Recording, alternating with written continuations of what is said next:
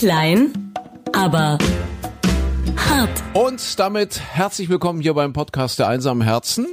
Ach, ist schon An- einsam jetzt wieder? Es ist, ja, hallo. Also erstmal hallo Michi. Ja, Hallo. Unser, unser Michael Klein, Hallöchen. Hallo André, der André Hart, ja. Ja, da sind wir wieder.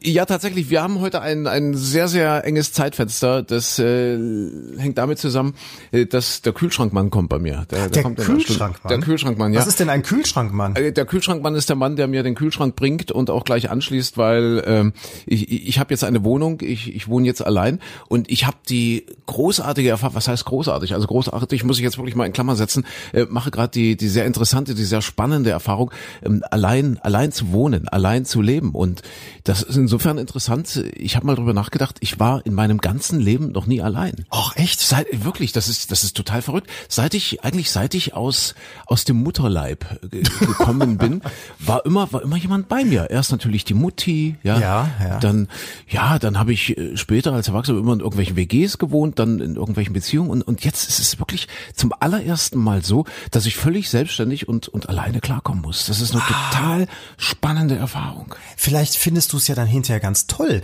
Weil, also ich, ich war, ich war lange, lange war ich alleine, habe alleine gewohnt und gelebt. Ja, das merkt man, ja. Ja, das merkt man auch, Ja, genau. ja, ja, es, deswegen bin ich auch der ruhigere, in sich gekehrte von uns beiden. Und ähm, ich weiß nicht, es, ich glaube, es gibt ja auch ganz vielen Menschen so, dass man dann hinterher sagt, ja, es ist total schön, zu zweit zu leben oder mit Familie, mit Kindern und so. Aber man erinnert sich manchmal doch daran, als man dann alleine war, hatte man die volle Gewalt über die Fernbedienung, konnte ins Bett gehen, wann man wollte, konnte aufstehen, wann man wollte. Klar kann man das heutzutage auch, äh, hat man ja, ist man ist ja nicht im Knast oder so. Aber man macht Sachen doch anders, wenn man als Single lebt.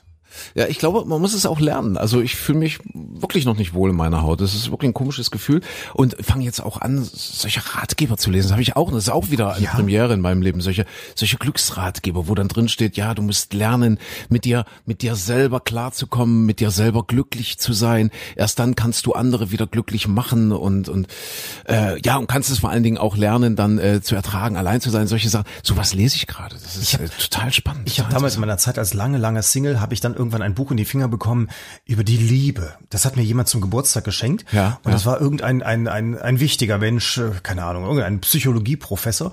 Und dieses Buch habe ich bis zur Hälfte gelesen und habe es frustriert an die Wand geschmissen, weil es war irgendwie auf jeder Seite stand das Gleiche. Es stand da immer, ja, man muss offen sein für die Liebe. Denn nur wenn man offen ist, dann kann die Liebe auch kommen, dann kann sie auch reifen. Und es war wirklich so, dass ich da nach der, der Hälfte des Buches dachte, ja, jetzt hat er seit 120 Seiten auf jeder Seite exakt das gleiche immer wieder neu geschrieben. Und äh, offener war ich dadurch dann auch Ja, nicht. ja. Ja, das sind so diese Sinnsprüche, ja. Äh, versuche nicht das Glück zu finden, denn es findet dich. Ja. Ja, ja. Findet ja, denn der Kühlschrankmann dich? Hast du die Adresse Ich- ich- korrekt ich und ein Schild ich beklebt und so alles? Ich hoffe, dass ja, äh, das ist verrückt, ja, heutzutage werden Kühlschränke angeschlossen. Ja, das macht man nicht mal selber. Ich dachte, man steckt da irgendwas rein, aber da muss irgendwie ein Wasseranschluss, was weiß ich. So. Wasseranschluss für den Kühlschrank? Was hast du denn gekauft? Ich, Ach, das hast du so einen mit, mit Eiswürfelgenerator Ja, und was? ja, ja. Ach, die Nobelfassung. Aber ich gebe zu, ich habe das gar nicht gekauft, das hat die Hausverwaltung irgendwie. Das, das gab es obendrauf, quasi als, als Schmankerl, weil in der Küche, in der Einbauküche, da war kein Kühlschrank eingebaut und deswegen habe ich gesagt, na, das ist aber schon sehr warm, ohne Kühlschrank ist ein bisschen blöd. äh, und dann haben die mir mehr oder weniger als, äh, als gratis, als Einzugsgeschenk diesen, diesen Kühlschrank spendiert. ja, Ach, und da- schön. Dass heutzutage zu einer Küche tatsächlich ein Kühlschrank dazugehört, ist auch ganz neu. Ja, ja, ist äh, erstaunlich. Was ist So. denn das für ein Haus? Warte mal, Entschuldigung, ich habe das letztens bei Freunden gesehen. Also du hast ja sonst immer unten am Eingang hast du diese Klingelschilder und dann hat Ja. da jeder im, im Laufe von 20 Jahren hat der eine das gedruckt, der andere hat es mit der Hand geschrieben, der nächste hat es irgendwie geplottet oder so und dann hast du tausende von Schildern nebeneinander. Heutzutage, das war letztens auch bei so einem ganz alten Haus, haben die die Klingelanlage ausgetauscht und da hat sich rausgestellt, das billigste ist, da kommt so ein Internetteil rein, dann hast du überall so kleine Displays und dann wenn der Herr Meier auszieht und die Frau Müller einzieht, wird das einmal in der Zentrale programmiert und zack steht neben dem Klingelschild dann Frau Müller da drauf.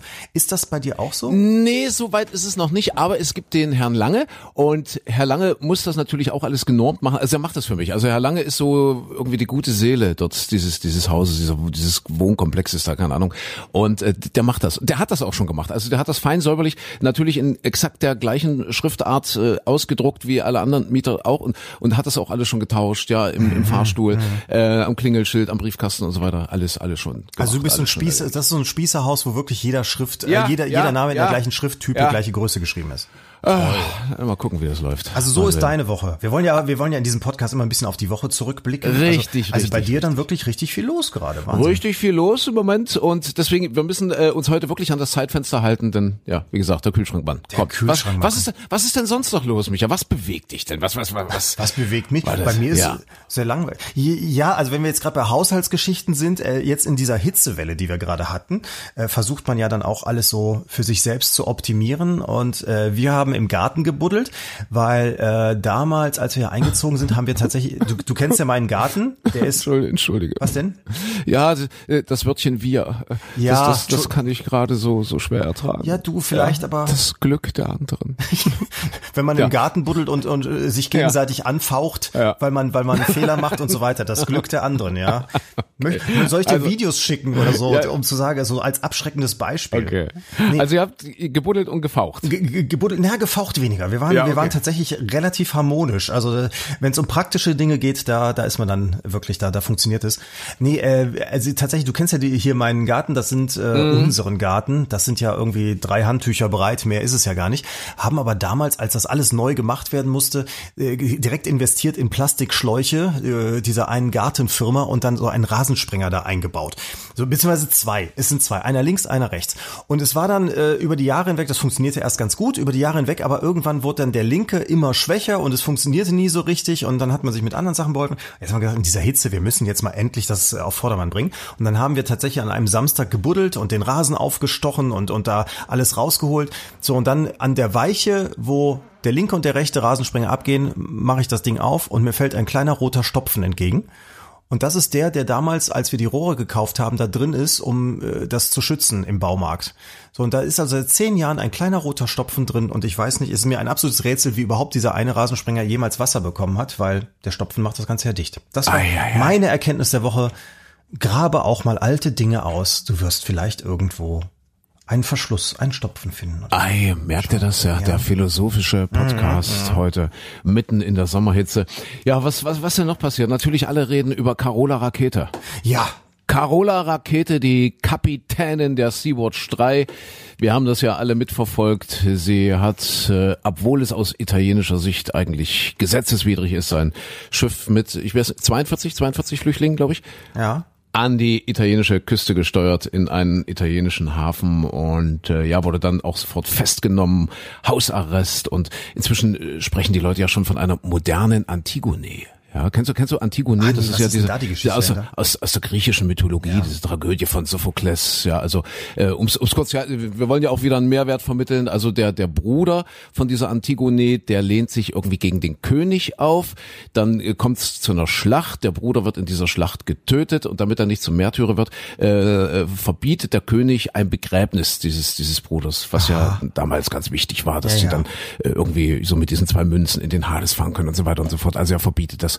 Und die Antigone, die setzt sich aber über dieses Verbot hinweg und begräbt ihren Bruder trotzdem, obwohl sie weiß, dass eine furchtbare Strafe auf sie wartet. Aber äh, moralisch, also das moralische Gesetz ist für sie höher als das Gesetz des Königs und er bestraft sie dann auch äh, ganz furchtbar und äh, lässt sie bei lebendigem Leib einmauern und so stirbt sie, die Antigone. Ja, und deswegen äh, diese Carola-Rakete wird eben jetzt schon so als diese als diese Märtyrerin gesehen. Bisschen. Ja, ja. Ja, ist ja, ist ja auch die Frage, ist das italienische Recht, äh, ist, ist, nach deren Recht eben hat sie, hat sie eine, eine Straftat begangen. Äh, nach internationalem Seerecht sieht's wieder ganz anders aus. Ich glaube, da ist, wäre es unterlassene Hilfeleistung. Dann kann man sich ja, haben wir ja letztens auch drüber gesprochen, kann man sich darüber streiten, ob es äh, Sinn macht, direkt vor der libyschen Küste äh, zu kreuzen sozusagen, ob man damit äh, ja, Schlepperbanden sozusagen noch animiert ist, weiter alles zu machen. So, und jetzt aber, jetzt haben sie sie ja tatsächlich aus der Haft rausgelassen, haben sie des Landes verwiesen, also aus Italien raus, ich glaube wegen, wegen äh, Gefährdung, ne? Gefährdung Ja, sie der ist eine, Sicherheit oder eine. Gefahr, das kennt man normalerweise nur von Donald Trump, sie ist eine Gefahr für die nationale Sicherheit. Das muss man auch erstmal schaffen. Ja, das musst du schaffen. Als 31-jährige Carola Rakete als Kapitänin Gefahr für die für die nationale Sicherheit. Aber wir haben ja auch in der Sendung lange diskutiert, was ist richtig, was ist nicht richtig. Und das ist das ist spannend. Darf ich darf ich einen Kurzvortrag dazu? Oh halten, Gott, jetzt bin ich gespannt, Ja, darf ja? ich darf ich darf ich einen Aber Kurzvortrag? kurz. Also ja, also Wie gesagt, Viertel vor, wir weil äh, genau, weil der Kühlschrankmann kommt, ja. Also es ist ja ich, ich bin ja auch so äh, Kennedy hat mal gesagt, er ist ein Idealist ohne Illusionen. Ja, also Aha. und da, da muss man ja wirklich sagen, also klar, man kann Idealist sein, aber muss eben ein Stückchen weit auch auch realistisch sein. Und es gibt leider einen gewaltigen Unterschied zwischen Realpolitik und Idealpolitik. Ja, Aha. Äh, ideal wäre es ja nur wirklich zu sagen, wir hier in den reichen Ländern, wir wissen, dass wir eine ganz entscheidende Mitverantwortung für diese Migration haben. Ja, Kriege in diesen Regionen, die ja auch unsere gewählten Politiker zum Teil anzetteln, provozieren, zumindest hinnehmen. Dann die jahrhundertelange Ausbeutung ganzer Kontinente, das wissen wir ja alles, um um den westlichen Wohlstand immer schön am Prosperieren zu halten. Jetzt kommt noch der Klimawandel dazu, der in diesen Regionen ja viel mehr durchschlägt als bei uns. Und dann stellt sich doch die Frage, welchen Grund sollen die Menschen noch haben, in Syrien zu bleiben, in Libyen, im Sudan, in Nigeria, was weiß ich wo. Äh, wären wir an der Stelle dieser Leute, würden wir wahrscheinlich auch versuchen, irgendwie nach Europa zu kommen, oder? Ja, wahrscheinlich, ja. Ja, so, und ideale Politik würde genau bei dieser Einsicht ansetzen und klar wäre es dann ideal zu sagen, okay, weil wir es vermasselt haben hier, kommt alle her zu uns, wir, wir rücken ein Stückchen zusammen, dann werden wir alle Freunde und dann teilen wir unseren Wohlstand mit euch. Das, das wäre so die Idealpolitik eigentlich, mhm. ja. Aber, aber das, äh, also meiner Meinung nach, ja, wenn ich, wenn ich das kurz ausführen darf, ist, ist das schon ein sehr, sehr großer Luxus, das so zu sehen, ja. Dazu braucht man so eine gewisse laissez-faire Attitüde, ja. Das, das muss ich mal leisten können. Und äh, meiner Meinung nach gibt es zwei Sorten von Leuten, auf die das zutrifft. Die einen, die lehnen unser Wertesystem in vielen Bereichen einfach ab, ja. Also das, die, die nennen sich so autonom die sagen Scheiß auf Wohlstand, Scheiß auf den sozialen Frieden, Scheiß auf Demokratie. Das sind also so äh, die einen, die, die, die haben quasi nichts zu verlieren. Und die anderen, das sind die Jan Böhmermanns und die Klaas Häufer Umlaufs und die Till Schweigers. Also so, so ein bisschen die Künstlerschickeria, ja. Die, die, die haben First-Class-Jobs, die jetten First-Class um die Welt, die moderieren einmal in der Woche irgendeine First-Class-Veranstaltung für 10.000 Euro Honorar und, und die können sich dann eben diese First-Class-Meinung auch, auch leisten, zu sagen, wir müssen diese Flüchtlinge alle kommen lassen, ja. Wir sind doch, wir sind doch Humanisten, wir sind doch weltoffen, aber das ist meiner Meinung nach eben auch so, so ein First-Class-Idealismus. Ja? ja? Diese, diese Leute fordern ständig so, so eine Idealpolitik ein, weil sie eine ganz andere Perspektive auf das tägliche Leben in diesem Land haben. Ja, so und jetzt, jetzt, jetzt darf ich noch ganz kurz, ganz ich kurz, bin, ich bin ja, gleich ich fertig. Ich bin, ich bin gleich fertig, weil der Kühlschrankmann kommt. Also jetzt kommen wir mal zum Unterschied zwischen dieser Idealpolitik und der Realpolitik. Real ist nämlich, dass 95 Prozent der Menschen in diesem Land weder autonome Idealisten sind, noch zur künstlerischen Schickeria gehören. Das sind nämlich ganz normale Leute, die verdienen 2000 Euro im Monat und nach Abzug der Lebenshaltungskosten bleiben 500, 600, vielleicht 700 Euro übrig. So. Und wenn die reale Politik von diesem Kontinent aus ja ganz klare Signale an die Menschen der ärmeren Kontinente aussendet, dass sie hierher kommen können, dass wir sie im Zweifel alle aus dem Meer fischen, abholen, an der libyschen Küste im Zweifel und an unsere Küsten bringen, äh, weißt du, was dann passiert? Ja, dann, dann, dann, kommen, dann kommen diese Menschen auch. Dann, dann machen sich immer mehr auf den Weg. Und jetzt spinnen wir das mal ganz kurz weiter. Ganz kurz, wir spinnen es mal zu Ende. Ja, wir könnten vielleicht noch mal eine Million Flüchtlinge aufnehmen, ja, ohne dass unser Land kollabiert. Kein würde, Problem. würde der Rentenkasse sehr gut tun. Ja, genau. Aber, aber dann kommt vielleicht noch mal eine Million. Ja? Und, und, und was passiert dann? 95 Prozent der Deutschen, beziehungsweise jetzt brechen wir es mal auf oder erweitern es mal auf Europa. 95 Prozent der Europäer, alle die, die mit den 2000 Euro, die, die würden spätestens jetzt anfangen, sich ernsthaft Sorgen zu machen, ob das bisschen Wohlstand, das sie sich jeden Tag hart erarbeiten, jetzt wirklich noch sicher ist in ihrem Heimatland, Deutschland oder Frankreich oder Italien. Und, und diese Besorgnis hat meiner Meinung nach Folgen oder hätte Folgen. Ja, es würden sich nämlich in Europa extrem rechte Parteien etablieren. Und, und, ich rede jetzt wirklich von extrem rechten Parteien, die wir heute so noch gar nicht kennen. Die, die würden zunächst sowas wie organisierte Bürgervereine unter ihrem Dach einsammeln. Äh, vielleicht sagt man dann auch wieder Sturmabteilungen dazu, wie schon mal, wir erinnern uns. Und unterdessen hält der Zustrom von Flüchtlingen, wir spinnen das mal weiter, hält der Zustrom von Flüchtlingen immer weiter an. Und diese extrem rechten Parteien, die würden dann ohne weiteres Wahlen gewinnen. Ja, die stellen dann die Regierung, die hätten dann die Kontrolle äh, über die Legislative und die Exekutive und, und die hätten dann vielleicht allein allein in Deutschland hunderttausende gut organisierte gewaltbereite Anhänger hinter sich, ja, eben ihr Stichwort Sturmabteilung. So, und was wären dann? Dann, dann brennt vielleicht wieder der Reichstag, man würde Flüchtlinge zu Sündenböcken, äh, Sündenböcken machen, es würde wieder ein Ermächtigungsgesetz geben und äh, ja, was dann? Dann hätten wir in 10 oder 20 Jahren wieder Konzentrationslager. Und, und ich, ich finde, Realpolitik kalkuliert eben ein, dass so ein Szenario durchaus real ist, weil es eben schon mal real war. Und deshalb muss die Realpolitik heute zu der Einschätzung kommen, dass die Dinge eben nicht so einfach sind, wie es, wie es die Jan Böhmermanns sehen, dass wir die Flüchtlinge von der libyschen Küste einfach aufsammeln und, und ja, mit dem Empfangskomitee dort, dort stehen. Das, ich finde, das ist das falsche Signal, das uns am Ende eben in eine Katastrophe führen würde. Ich, ich, ich glaube nicht, dass die Politiker, die sagen, naja, es ist schwierig, wirklich alle Schiffe einfach nach Europa kommen zu lassen, dass das alles äh, Menschenfeinde sind, dass das alles inhumane Menschen sind, sondern ich glaube, das sind einfach Realpolitiker, die vielleicht so ein Szenario äh, auch deutlich vor Augen haben. Und wie gesagt, wir reden ja jetzt nicht von irgendeinem Zeitraum von 100 Jahren, wo das mal sein könnte, sondern das kann uns in 10 oder 20 Jahren so passieren. Und deswegen bin ich da eben auch ein bisschen zwiegespalten, ob das alles so richtig ist, wie das so die, die, die großen Humanisten, so die Künstler, Schickeria und so, wie die das so fordern und wie die das so sehen. So, weißt du? Äh, also ich bin da wirklich, ich bin da wirklich zwiegespalten. Natürlich darf man niemanden ersaufen lassen im Meer, das ist auch klar. Ja, aber jetzt, also ja? ich, ich, ich muss schon, äh, ich hoffe, ich habe alle Stichpunkte im Kopf, die, die mir gerade einfallen. Also das erste ist ja, du sagst ja richtig, äh, dass die Menschen dann immer mehr Angst bekommen. Du hast Angst davor, dass die Angst immer größer wird und die Stimmung immer mehr kippt. So, das ist ja ein bisschen so, als würdest du ein kleines Kind haben, das sagt, ich habe Angst vor der vor der Frau beim Bäcker. irgendwie sieht die unheimlich aus und ich gehe nicht mehr zu diesem Bäcker mhm. hin. Und dann sagst du als Eltern Eltern, okay, wir gehen nicht mehr zu diesem Bäcker, weil meinem Kind ist die Bäckersfrau irgendwie unheimlich. Wir gehen jetzt fünf Kilometer weiter zum nächsten Bäcker. Obwohl eigentlich diese Bäckersfrau eine herzensgute Frau ist und nie jemandem was getan mhm. hat, sondern einfach diese Angst ist da. Und dann sagst du, ja, mein Kind hat Angst, da muss ich drauf reagieren und bevor es noch mehr Angst bekommt und dann irgendwann weint in, in der Bäckerei, gehe ich lieber in eine andere Bäckerei. Sondern wir reden ja erstmal im Moment gerade von, von der Angst, dass es uns schlechter geht. Wenn wir uns jetzt die, äh, das ist damals zum Beispiel auch in den 30er Jahren so gewesen, da wurde ja eine Angst äh, geschürt vor mhm. den Juden, äh, die ja, wie wir alle wissen, nicht real war. Es war ja nicht so, dass es eine jüdische Weltverschwörung gäbe, die den Deutschen, den Arier ausrotten wollte oder so, sondern diese Angst wurde ja geschürt und dann ausgenutzt. So. Mhm. Und jetzt äh, will ich nicht in Abrede stellen, dass es irgendwo einen, einen Syrer gab oder einen Schwarzafrikaner, der mit dem Messer äh, böse Sachen gemacht hat. Das will ich, wie gesagt, die Probleme gibt es, klar, auf jeden Fall. Auf der anderen Seite, wenn man sich die, die, die harten wirtschaftlichen Zahlen anschaut, und das ist ja das, wovor man immer sagt, es gibt eine wirtschaftliche Schieflage, je mehr Flüchtlinge ins Land kommen, umso mehr Arbeitsplätze werden den schon hier lebenden Deutschen weggenommen, die wirtschaftliche Situation verschärft sich, es wird alles immer schwieriger, die Angst um den eigenen Wohlstand, wie du jetzt gerade auch sagtest, die steigt immer weiter an. Wir alle äh, können das so nicht, nicht, nicht, nicht mehr weiter wuppen. Es ist dann das Boot zu voll, ist ja auch gerne eine, eine dieser Metaphern. Mhm, mhm. So, und jetzt bekommen wir die ersten Zahlen, die ersten Wirtschaftszahlen ähm, tauchen gerne in britischen und amerikanischen Zeitungen zum Beispiel auf, dass alle verwirrt nach Deutschland gucken, weil auf der ganzen Welt es kriselt, die Wirtschaft bergab geht und in Deutschland brummt es. Und unter anderem, weil die Zuge Zugewanderten ähm, nicht, wie alle ja immer von den entsprechenden Parteien behaupten, äh, allen auf der Tasche liegen, sondern nein, in der Nettosumme erwirtschaften sie inzwischen mehr, als das Ganze den Sozialstaat kostet. Wie gesagt, steht nicht irgendwo in, ich sag mal, dem Amtsblatt der Bundesregierung,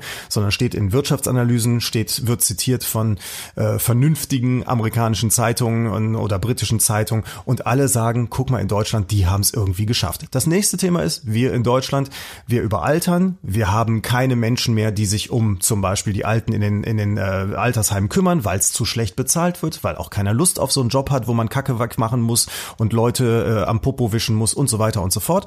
Oder eben es nicht genügend honoriert wird, die gesellschaftliche Stellung dafür nicht da ist. Zum Gleichen äh, haben wir weniger junge Leute, die in die Rentenkasse hineinzahlen können. Das ganze Sozialsystem kippt. So, also es war schon seit Jahren klar, Deutschland hm. braucht mehr junge Menschen. Auch das ein Faktor, der mitgeholfen hat, jetzt äh, die, die wirtschaftliche Situation Situation nicht schlimmer zu machen, als sie ist.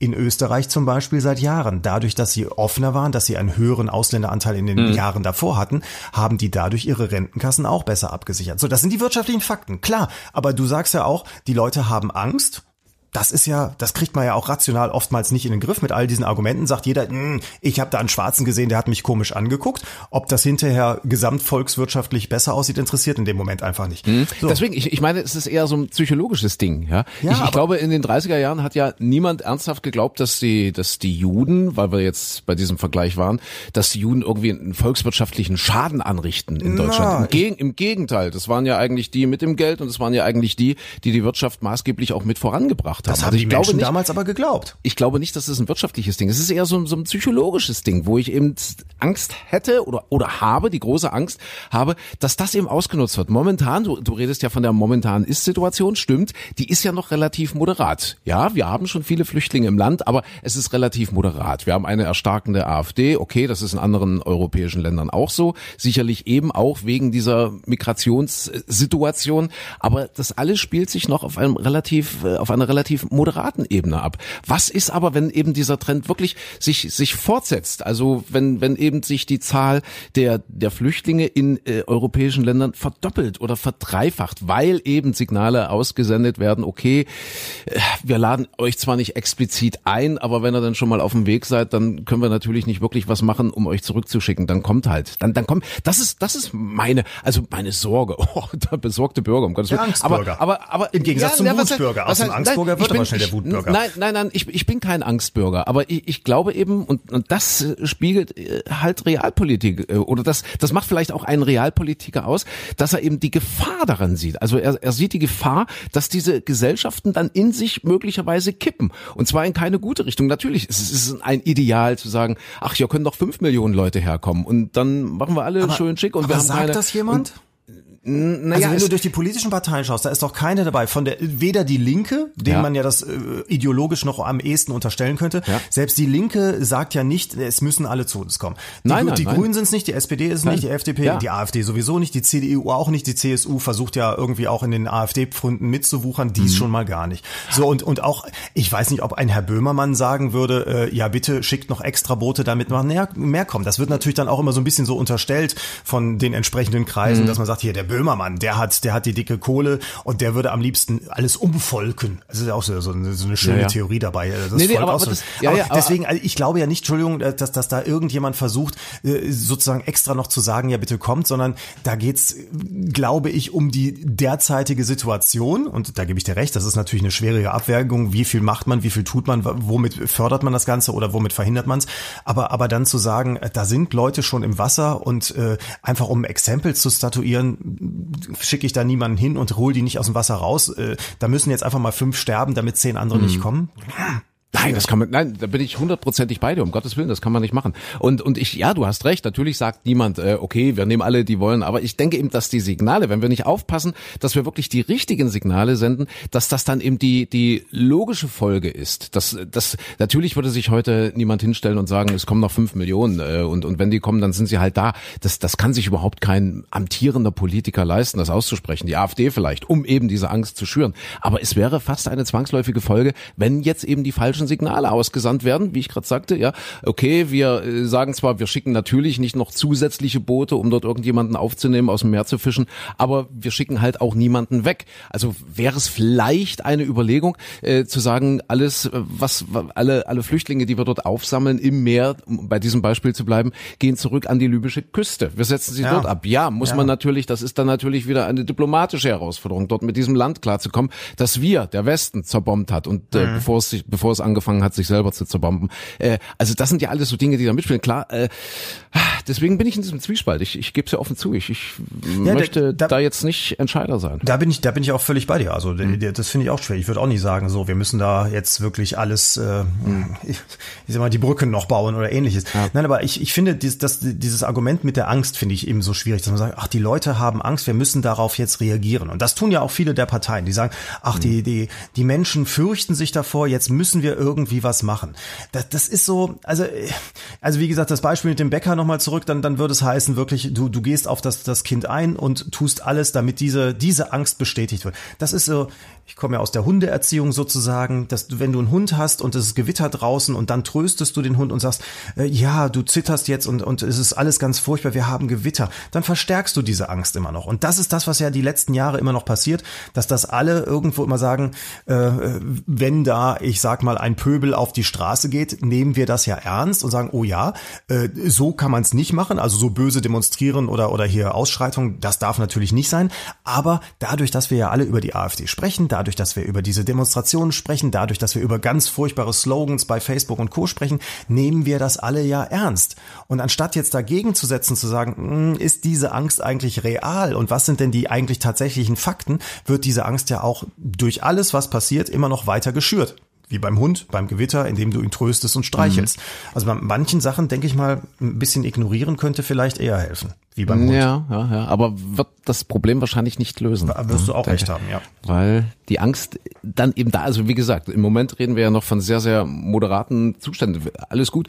Ähm, aber wohin, Ja, aber siehst du, du könnte, sagst im- im- wohin könnte das unter Umständen führen? Genau, Und das ist ja die Angst. Angst, wissen wir, Angst, genau, genau. Wohin Und Angst, könnte das führen? Richtig, genau. Und diese, diese, diese Angst wird von irgendwelchen Leuten irgendwann äh, noch viel mehr ausgenutzt, als das heute ist. Und Angst ist immer ein Feind der Demokratie gewesen. Immer. Ja, aber Deswegen, da ist es dann aber so schwierig, dass, dass wir dann bestimmte Sachen aufbrechen, wie eben zum Beispiel diese, diese Menschlichkeit. Das hätte vor zehn Jahren, hätte jeder gesagt, oh, da ist ein, ein Schiffbrüchiger im Mittelmeer, den müssen wir retten. Das wäre überhaupt gar keine moralische Frage gewesen. Und solche Einschätzungen, die verschieben sich inzwischen. Ja, ja. Sodass sogar wir beide darüber diskutieren, Ja. ja, wäre es vielleicht besser, das irgendwie anders zu lösen. Aber das ist eben Realpolitik, ja, eben dieser Widerspruch zwischen äh, dem Ideal und dem Real, ja, also dieses, ach, ich, ich, ich weiß es nicht, Micha, wir, wir kriegen es vorerst nicht gelöst. Nee, definitiv nicht. Aber um Denk mit Herrn. Lübcke zu sprechen, also sprich dem äh, Menschen, der, äh, der, der Landrat, der ermordet Ja. worden ist, äh, welche Wertegemeinschaft verteidigen wir dann noch? Wo wir uns so groß äh, was auf unser hier christliches Abendland halten, was verteidigen wir dann noch, wenn wir diese Werte alle über Bord schmeißen? Also Apropos, er heißt übrigens Lübcke, also nicht Lüb- wie, wie unser Innenminister Herr Seehofer im Interview immer von Herrn Lübecker spricht. Der konnte nach dreieinhalb Wochen, dass das Ganze in den, in den Medien drin war, konnte er den Namen des armen Opfers immer noch nicht aussprechen. Das ist nicht Herr Lübecker, sondern Herr Lübcke. Oh, danke schön Der für die Seehofer. Aufklärung. Ach so, Herr Seehofer, vielleicht hört er Seehofer jetzt, immer vielleicht hört er zu. Äh, dieser Typ hat ja äh, irgendwie sein Geständnis widerrufen. Ja, richtig. Ja, also Mhm. dieser äh, Neonazi und ich, ich habe gelesen, ein Dresdner Anwalt wird seine Verteidigung übernehmen oder ist im Moment der Verteidiger. Ja, ich glaube ja, ich, weiß- ich weiß es ehrlich gesagt. W- Wurde ihm aber wohl, habe ich gehört, also es gab äh, erst ja, es gab ja einen Anwaltswechsel. Ja. Und jetzt wurde ihm der dann also äh, gestellt sozusagen Ja. vom vom Staat und als Pflichtverteidiger und Ja. der ist aber wohl auch schon einschlägig mit solchen Sachen vertraut, um es mal so zu formulieren. Ne? Oh, Mensch, können wir nicht über was, irgendwas Schönes reden? Ja, lass uns, lass uns über Ursula von der Leyen reden. Ach. Das ist doch, das ist doch schön. Siebenfache Mama. äh, Wir nennen sie auch liebevoll die Flinten-Uschi. Und äh, ja, sie soll Chefin der EU-Kommission werden. Das ist jetzt so ganz aktuell aufgeploppt, nachdem sich die Staats- und Regierungschefs alles andere als einig waren. Auch wieder so, so eine Kopfschüttelsituation, oder? Sehr. Also ich meine, da geht es um ein paar Personalien und die, die kriegen es einfach nicht auf die Reihe, sich da einig zu werden. Was ist denn, wenn es wirklich, also was, was heißt, wenn es wirklich mal richtige Probleme gibt, Europa, die gibt's ja längst, ja, Ja. Äh, äh, Probleme von europäischer Tragweite, von, von, von wirklich großer Relevanz und die kriegen nicht mal diese Posten ordentlich besetzt. Das ist doch irre. Und jetzt zaubert Angela Merkel plötzlich aus dem Nichts die Ursula von der Leyen raus, weil irgendwie der Macron den Weber nicht leiden kann, richtig? Irgendwie äh, Der, der können findet den ganz schlimm, ja, richtig? Der findet den ganz schlimm, der findet den auch unfähig. Also, ha, der war noch nie in, einem, in einer wichtigen Position und der kann das gar nicht. Und äh, mit der Ursula, ich weiß nicht, vielleicht ist das auch größenmäßig. Die kommen größenmäßig ganz gut miteinander, weil die Ursula ist ja relativ klein, der Macron auch. Vielleicht kennen die sich ja irgendwie. Und sie haben auch beide inzwischen die Haare schön. Also Und ich glaube, ich glaube, die von der Leyen ist in etwa in dem Alter von Macrons Frau, kann das sein? Oh, das weiß ich nicht. Ich glaube, die. Macron-Frau ist, äh, ist, ist noch älter als sie. Ist fast noch- fast noch älter, ja. Ich glaube, sie hat Ja. so das Merkel-Alter fast. Ah ja, okay. Aber interessant, weil du jetzt gerade sagst, die Merkel zaubert die aus dem Hut. Also angeblich ist ja das, was man munkelt, ist der Vorschlag gar nicht von von von der deutschen äh, Seite gekommen. Doch, der, der kommt von der Bundeswehr wahrscheinlich. Ja.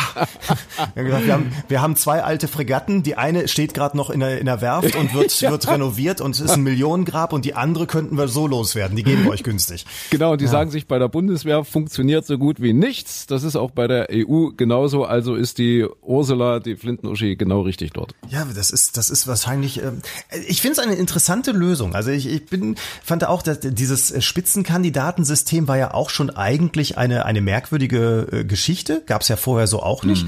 Aber das war ja das, wo man sich als Wähler darauf einstellen konnte. Also wenn ich in dem und dem Lager wähle, dann wird es wohl die und die Person werden, die also der Kommission vorsteht. So haben es ja vorher alle beschlossen. Und dass dann hinterher jetzt äh, man sich da nicht einigen kann und dann nochmal äh, da sitzt und überlegt und wer wird es denn? Und ich meine, man muss ja sagen, das ist ja der Europäische Rat, sprich, das sind die Regierungschefs. Da sitzen also diese, wie viel sind's jetzt? 30, 40 Leute? Wie viel sind's? 28, 28. 28 sind's. 28. Siehst du, ich weiß noch nicht mehr die Zahlen. Ist, ist Großbritannien noch dabei? Äh, Ich glaube, äh, mit äh, ohne Großbritannien wären wir dann 27. Ich, ich wollte gerade sagen, bis jetzt dürfen sie ja noch mitreden, ne? Und so, so, und da sitzen diese, also äh, im Prinzip die Geschäftsführer der verschiedenen Länder sitzen da zusammen und entscheiden über eine Personalie, die eigentlich das Europäische Parlament ja zu entscheiden Ja. hätte. So, natürlich können die den jetzt noch einen Strich durch die Rechnung machen. Und da bin ich mal gespannt, ob die von der Leyen wirklich so gesetzt ist, würde ich ja nochmal bezweifeln. Nicht, dass das Parlament dann sagt, passt auf Leute, so geht's hier nicht, sondern wir sind die eigentlichen, die eigentlichen Repräsentanten der, äh, der Europäischen Union. Und jetzt äh, könnt ihr euch aber mal umdrehen und gucken. Na pass auf, äh, kann ich dir aber kurz erklären, wie das funktioniert? Da kommt Macron wieder ins Spiel. Also mhm. es gibt zwei ganz große Fraktionen, also einmal die Konservativen, also wo so die Parteien wie CDU und so weiter äh, drin sind. Die EVP. Die EVP, richtig. Dann gibt's die sozialdemokratisch-linke Fraktion. Mhm. Ja, auch da, da ist der Timmermann. Ja. ja. Äh, bei der EVP war es der äh, Weber.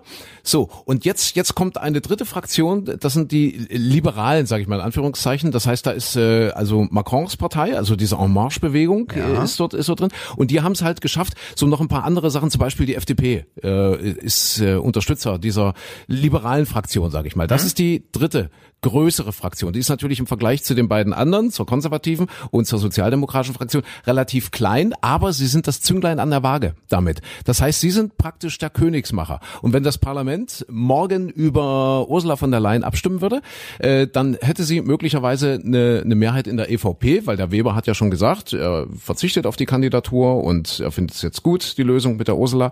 Und dann Macron findet Ursula auch gut, weil er sie selbst ja mitträgt und dann würde quasi eine Mehrheit für Ursula von der Leyen Leyen im Europäischen Parlament zustande kommen. Verstehst du? Ja, ja, ja. Macron hätte auch sagen können, nee, will ich nicht. Und hätte Macron zum Beispiel gesagt, ich unterstütze den Timmermann von den Sozialdemokraten, dann wäre der Kommissionspräsident geworden. Aber den wollte er auch nicht. Das heißt und, ja so, so, so ist es. Also ein bisschen wie die FDP in, in Deutschland, als die FDP noch stark war. Äh, wir erinnern uns, was heißt stark? Ja, stärker zumindest als jetzt. Da war das ja auch immer so, ja. Zu der Seite, zu der die FDP gewechselt hat, das war dann äh, die die Regierungsseite. Das heißt, äh, ja, ja. FDP äh, hat koaliert mit der SPD, dann war äh, der alte Willy Brandt Bundeskanzler und der Helmut Schmidt und dann ist die FDP aber rübergegangen zur CDU und dann wurde Helmut Kohl Bundeskanzler. So war es ja damals. Genau. So ist es jetzt in etwa im Europäischen Parlament ja, auch. Das würde ja auch bedeuten, dass aber sämtliche Abgeordnete dann auch ihren jeweiligen Parteien folgen würden. Und zwar den Chefs, die da, also wie Herr Macron für seine mhm. En Marche-Bewegung, wenn der sagt, nee, jetzt wählen wir aber hier mal die von der Leyen, dass dann alle Abgeordneten auch sagen, oh ja, okay, die von der Leyen, die nehmen wir jetzt und nicht hier unseren liberalen Kandidaten, den wir da vorher aufgestellt haben. Und da bin ich mir eben nicht so sicher, dass wirklich alle Abgeordneten das so mitmachen, was sich da diese, diese paar hohen Herrschaften so ausgekungelt haben. Tja, und das alles in diesem Jahrhundertsommer. Obwohl, naja, gut, es hat sich ein bisschen gelegt, aber äh, Micha, das ist äh, sicherlich auch noch ein Thema der Woche gewesen. Die, Die Meteorologen, deine Zunft, oh. deine Zunft sagt weltweit der heißeste Juni aller Zeiten. Ja, definitiv. Der heiß. Und wir hatten heute Morgen in der Sendung auch schon das Thema, vielleicht können wir es mal ganz kurz aufgreifen, bis der Kühlschrank, ah, Kühlschrankmann, das war schön in dem Zusammenhang. Äh, da gibt's die sogenannte Attributionsforschung. Das heißt also, man nutzt die Summe von verfügbaren Informationen, also äh, ja, man, man hat klar gegebene Faktoren, um daraus dann aber irgendwie Zusammenhänge abzuleiten, kausale Zusammenhänge und zu einer Gesamtdefinition zu gelangen. Also eigentlich kommt der Begriff aus der Psychologie. Als Beispiel, ein Mensch handelt jetzt ganz konkret so und so und so und so und, und immer wieder und aus diesen Handlungsbeispielen äh, und aus der Summe dieser Beispiele kann man dann eben Informationen schließen, äh, ziemlich genau definieren, was das für ein Mensch ist. Ja, ja, und so ist es ja bei der Attributionsforschung in der Metrologie auch. Das heißt, die nehmen jetzt also diese ganzen Wetterereignisse und sagen dann, das ist der Klimawandel. Mhm. Oder eben auch nicht. Was sagst denn du dazu? Pff ja, also jetzt äh, immer äh, einfach einzelne Ereignisse aufzuzählen, ist ja äh, äh, meistens nicht das, was zum Gesamtbild führt. Das kennen wir aus vielen verschiedenen Bereichen. Also wenn man äh, jetzt äh, dreimal, weiß ich nicht, das Urlaubsgeld zusammenzählt, äh, ist damit noch nicht das Jahresgehalt ausgemacht. Ähm, ja, und, und man kann sicherlich sagen, oh, es ist schon erstaunlich, dass in diesem Jahr also zum Beispiel es auch wieder so trocken ist. Man kann äh, sagen, oh, dass eine Hitzewelle so früh im Jahr kommt, haben wir noch nie gehabt. Das ist ein Rekord. Ähm, aber im Grunde genommen kann man daraus jetzt nicht sagen, oh, schau, jetzt hat es gestern mal nicht geregnet und gestern ist es heiß mhm. gewesen, das ist der Klimawandel. Das wäre ja zum Beispiel ein einzelnes Ereignis, wenn ein 17. Juni plötzlich so heiß ist, wie er vorher noch nie war. Aber ähm, in der Gesamtsumme, also sprich, wenn man jetzt auf die zum Beispiel die Durchschnittstemperaturen schaut, da sieht man also ganz eindeutig, dass die letzten 10, 20 Jahre die Kurve ganz steil nach oben gegangen ist. Und äh, wenn man dann auch noch schaut, wann zum Beispiel Hitzerekorde gebrochen sind, äh, das ist jetzt nicht ganz so ein ausschlaggebendes Argument, ehrlich gesagt. Aber das hat sich natürlich in den letzten Jahren gehäuft. Das heißt, es kommt immer noch mal was oben drauf und äh, der Rekord, der früher mal 50, 60 Jahre gehalten hat, der hält jetzt oftmals keine drei Jahre mehr. Also das hat sich auch beschleunigt. Aber das sind, wie gesagt, immer so, so Momentaufnahmen, so Einzeldinge. Also man muss schon ein bisschen das große Ganze gucken und wir können jetzt zum Beispiel auch nicht sagen, oh, wir haben in Deutschland einen heißen Sommer, dann diskutieren wir in Deutschland natürlich alle darüber, sondern äh, es geht um diesen einen Planeten, auf dem wir sind. Ja. Und wenn da jetzt natürlich dann die, die Wetterdienste ihre Daten zusammentragen und feststellen, der Juni insgesamt, nicht nur in Deutschland, nicht nur in Mitteleuropa, sondern global betrachtet, ist so warm wie noch nie einer zuvor. Ähm, das ist dann natürlich schon ausschlaggebender, weil es sonst auch immer ausgleichende Bewegung gibt. Also sprich, wenn wir es hier wärmer haben, dann ist es oftmals zum Beispiel in der Türkei ein bisschen frischer als sonst und, und ähnliches. Und in dem Fall hat sich das alles nicht ausgeglichen, sondern es ist global ja. wärmer gewesen. Und da ist schon dann wohl der Klimawandel doch mit einem deutlichen Fingerzeig dabei. Wollte sagen, man kann es ja förmlich schon wieder hören. Die eine Seite sagt, weltweit der heißeste Juni aller Zeiten, die andere Seite schreit, Klimahysterie. Klimahysterie. Ja, interessant, das haben wir, haben wir ah. auch ganz kurz in der Sendung schon besprochen. Interessanterweise ja. die, die, die immer schreien Klimahysterie, das sind erstaunlicherweise auch das, was bei uns zum Beispiel beim, beim Wetterdienst an, an, äh, an, an Mails ankommt und so weiter. Das sind nicht die 20 oder 30-Jährigen oder junge Familien, Väter oder Mütter oder sowas, die sowas schreiben, sondern erstaunlicherweise sind das also im ganz ganz, ganz großer, überwiegender Mehrheit die äh, Herren, äh, wirklich meistens Männer, die äh, aus dem Berufsleben schon ausgeschieden sind und aber meinen, ähm, äh, plötzlich Experte für Atmosphärenphysik zu sein, obwohl sie vorher, weil sie sagen, ich bin vorher Diplom-Ingenieur gewesen. Ja. Das ist so, also Entschuldigung, das ist jetzt auch wieder ein eingegrenztes Bild, aber das, was, was sich bei mir so festsetzt an E-Mails und so weiter, was hier so ankommt. Alte weiße Männer. Alte, ja, dummerweise ja, ist schon wieder soweit. Ja. ja. So weit ist es schon wieder. Ja, ich wollte über was Schönes reden. Dachte jetzt, der Sommer ist vielleicht ein schönes Thema, aber ich merke schon, da, da kommen wir jetzt auch nicht weiter. Hast ja. du noch irgendwas, was dich bewegt hat? Also, ich, also jetzt ja. schön ist es nicht, aber ich finde Thema Thema der Woche ist natürlich der zweite Zitteranfall der Kanzlerin. Mal Oh ja. Das ja, also wo wo, ja, wo sich jetzt ja man sich dann doch so ein bisschen Sorgen macht, aber weiß man inzwischen was genaueres? Na, nee, ne? AKK sagt, die Kanzlerin ist bei bester Gesundheit. Das sagt Herr Seibert auch, der Pressesprecher und und sie ja selbst auch. Ja, ja. Ich glaube Aber, auch nicht, dass das was Schlimmeres ist, ehrlich gesagt. Denkst du nicht? Nee. Wenn man so am ganzen Körper zittert? Ja, du, du. Vielleicht ist das ihre Antwort auf den Klimawandel. dass sie sagt, so, so heiß ist es gar nicht. Oder sie denkt in dem Moment, dass die Kühlschranktür zu Hause offen ist, weil sie hat einen Kühlschrank. Ist es dann? Ja, nein, nein, das weiß, weiß ich nicht. Aber äh, guck mal, wenn, wenn unser eins, wenn du mal einen Tag hast, an dem du sagst, oh, ich bin jetzt aber blass und ich kippe gleich um, interessiert das ja. keine Sau. Also außer mhm. du äh, musst aus der Sendung eine Stunde früher weggehen, dann bekommst vielleicht drei Menschen mehr mit als bei jedem anderen Arbeitnehmer. Aber äh, bei ihr natürlich sofort fangen, ist sie noch mächtig genug und kann sie noch klar denken und was ist, mhm. mein Gott, und wenn sie im Rollstuhl sitzen würde oder wenn sie, keine Ahnung was, wenn sie, wenn sie nur noch zittert oder hässliche Pickel im Gesicht hat oder so, solange sie einen klaren Kopf hat, ist das doch für dieses Amt eigentlich völlig egal. Mhm. Was ich sehr interessant finde, als Kanzlerin ist sie ja jetzt wirklich obsolet ja klar, logisch, letzte Amtszeit und äh, ob sie die nun wirklich noch bis zu Ende bringt, ist auch äh, zweifelhaft fraglich. Der Macron hat ihr tatsächlich, um jetzt nochmal zurückzukommen äh, zur EU und äh, zum, zum Posten der, äh, des äh, EU-Kommissionspräsidenten, er hat ihr diesen Posten angeboten. Er hat mhm. gesagt, Angela, oh, wie sagt er? Angeli, Angeli, Angela, Angela, wenn du, wenn, Angela, wenn du es machst, dann unterstützen wir dich auch. Also man wollte tatsächlich die Kanzlerin äh, auf diesen Posten hieven, äh, EU-Kommissionspräsidentin zu werden, also die wichtigste Person der EU quasi und das hat sie abgelehnt. Mhm. Das wäre natürlich, ich meine, es wäre ja ein schöner Übergang. Sie würde sagen, okay, ich lege jetzt die Regierungsgeschäfte in Deutschland nieder, ja, finde Nachfolger oder Nachfolgerin, wer auch immer das dann macht und gehe als die große, starke Frau nach Europa. Das wäre natürlich so für ihr Gesamtwerk, ja, für ihr Lebenswerk ein krönender Abschluss. Hat sie, hat sie abgelehnt? Und da gibt's ja jetzt auch schon wieder die Spekulation, dass sie vielleicht doch der Meinung ist, nicht nur sie, sondern auch ihre Ärzte, dass sie das dann nicht durchstehen würde vielleicht. Aha.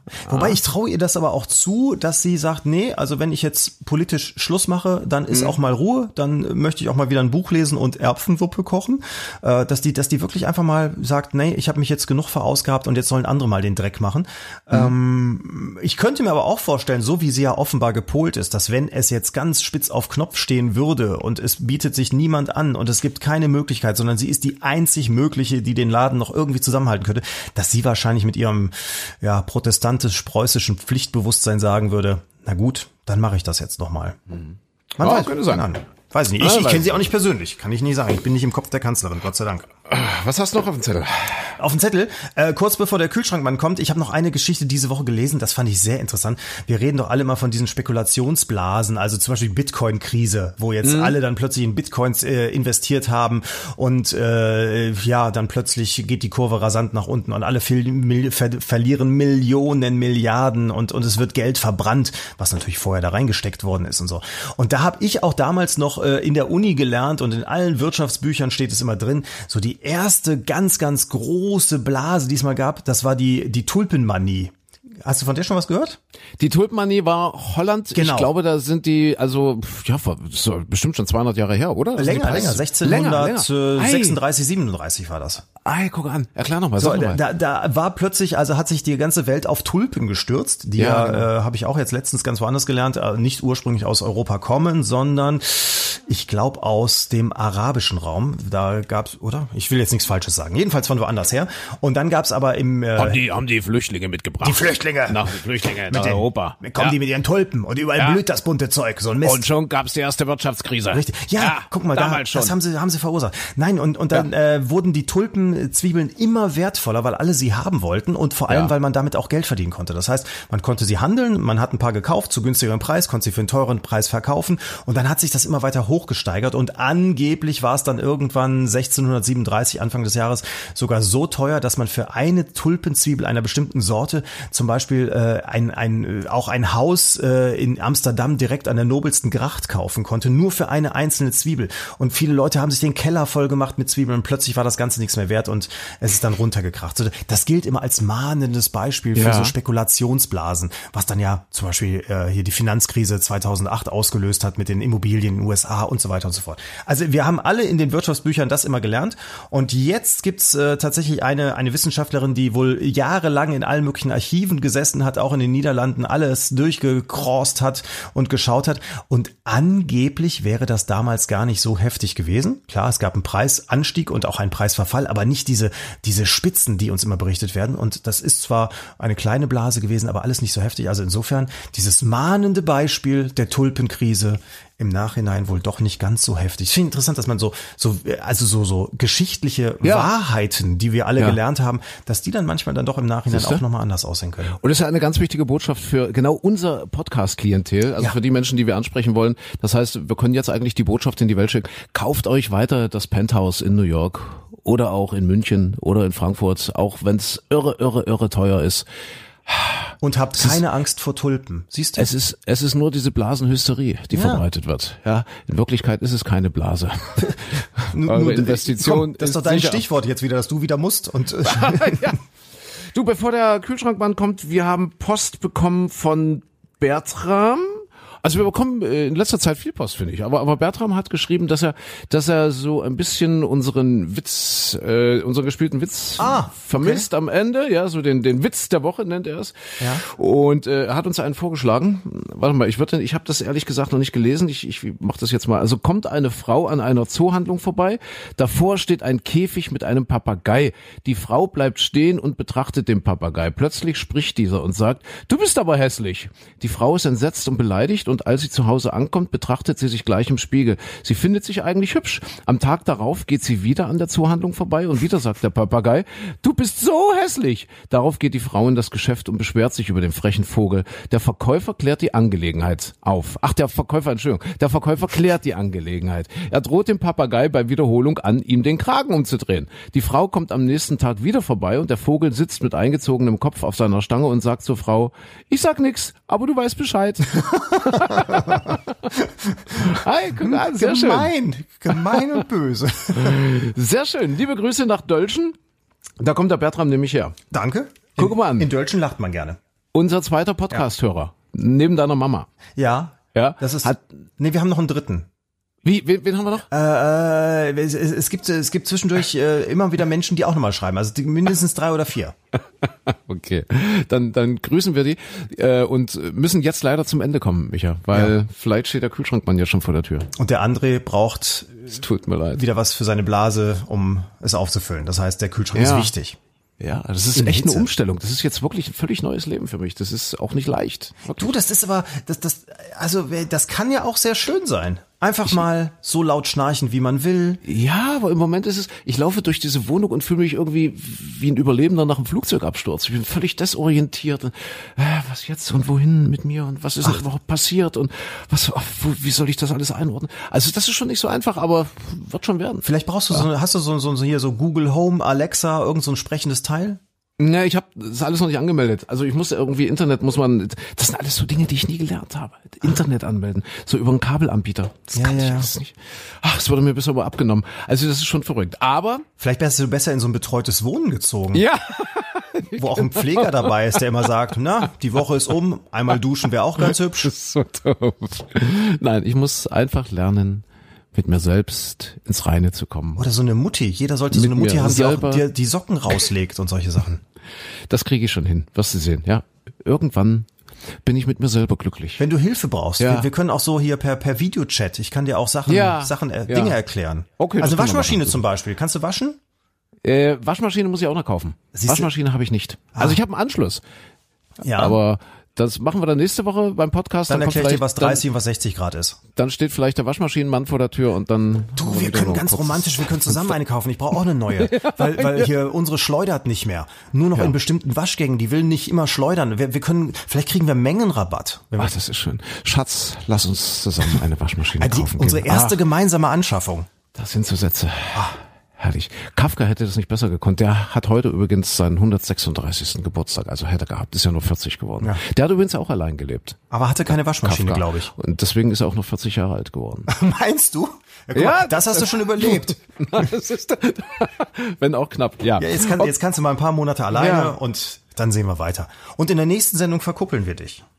Ah, ja. Ja. Shitdämme. Wer mit wem? Ja, oh, Und das ist warum? schön. Schreiben Sie jetzt für den kleinen André. Der, warte mal, der, der, der, das muss immer so eine Alliteration haben. Der attraktive, alleinstehende André. Mit Waschmaschine und Schleudergang. Und Kühlschrank. Und Kühlschrank. Na, mal gucken, ob das klappt. Wenn wir jetzt noch weiter quatschen, dann hat sich das mit dem Ja, Kühlschrank. das, der Kühlschrank kommt zumindest nicht mehr. Dann machen wir jetzt Schluss.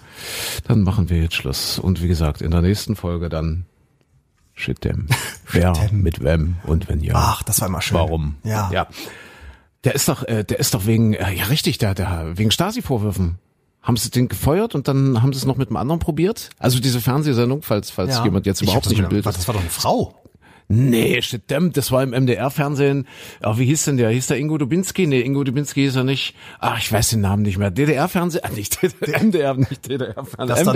Wo sie einfach nur den Buchstaben vorne, Das, ja. Nee, und der hat das jahrelang gemacht. Und dann hat der MDR, glaube ich, nochmal so eine ja, Routineüberprüfung aller Mitarbeiter veranlasst. Und da ist der weg und der Olli Nix, der hat den nach Mittag moderiert. Das hieß damals, glaube ich, schon hier ab vier Mhm. oder wir von hier oder hier von vier, ach was weiß ich. Äh, gibt's heute noch beim MDR, Oliver Nix. Und da ist auch dieser, hm, ich weiß nicht mal, wie er hieß, äh, also ja, der von Schedemme, äh, der ist dann auch weg. Dann haben sie es, glaube ich, nochmal mit einem neuen probiert. Und das ging dann aber schief und seitdem gibt's die Sendung nicht mehr. Schedemme, wer mit wem. Das ist aber tragisch. Schade. Ja. Schade. Es gibt's noch in der Mediathek, sehe ich gerade. Ach, siehste? Was? Guck mal, wie der heißt, guck mal, wie der heißt schnell. Ich versuche Oh mein Gott, der Kühlschrankmann. Ah, guck mal wer mit wem? Ach nee, das ist eine Folge von Elefant, Tiger und Co. da kannst du dich vielleicht mal anmelden, da vermitteln die dich auch. Der André, der Ja, das wäre auch was. in Ein seiner schöner, Küche. ein schöner Platz im Zoo. Ja. Hast du auch Komplettbetreuung? Ja, natürlich. Ja. Und einmal in der Woche wirst du abgespritzt vom Pfleger. ja. Zwischendurch macht mal jemand ein bisschen sauber um dich herum. Macht die Exkremente weg Ja, und so. Ja, ja. genau. Ja, gut. So, und dann wird dir irgendwann so eine nette Dame zugeführt und dann hofft man, dass du als letzter deiner Art doch einmal dich noch bewegst. Und wenn das nicht klappt, dann werde ich abgeschoben in irgendein Zoo in der Lüneburger Heide. Da, da wo ein passendes Weibchen zu finden ist. In der Heide, da gibt's so eine nette. Ja. Gucken wir mal, ob der André da noch mal was auf seine alten Tage was Glückliches findet. Shit, dem. Brauchst du ein Freilaufgehege oder bist du so in Käfighaltung zufrieden? Oh Gott, ja. Ich weiß glaube nicht, da muss da, muss da so ein. Baum irgendwo stehen, dass du ein bisschen den Rücken mal schuppern kannst und solche Sachen. Micha, der Kühlschrankmann. kommt. Wir müssen jetzt, wir müssen jetzt Schluss machen. Liebe Grüße an den Kühlschrankmann. Eine wunderschöne Woche allen. Wünsche ich auch. Und wir hören uns nächste Woche mit begrenztem Zeitfenster, weil da kommt dann die Waschmaschine. Der Waschmaschinenmann. Also. Tschüss, schöne Woche. Tschüssi, ciao.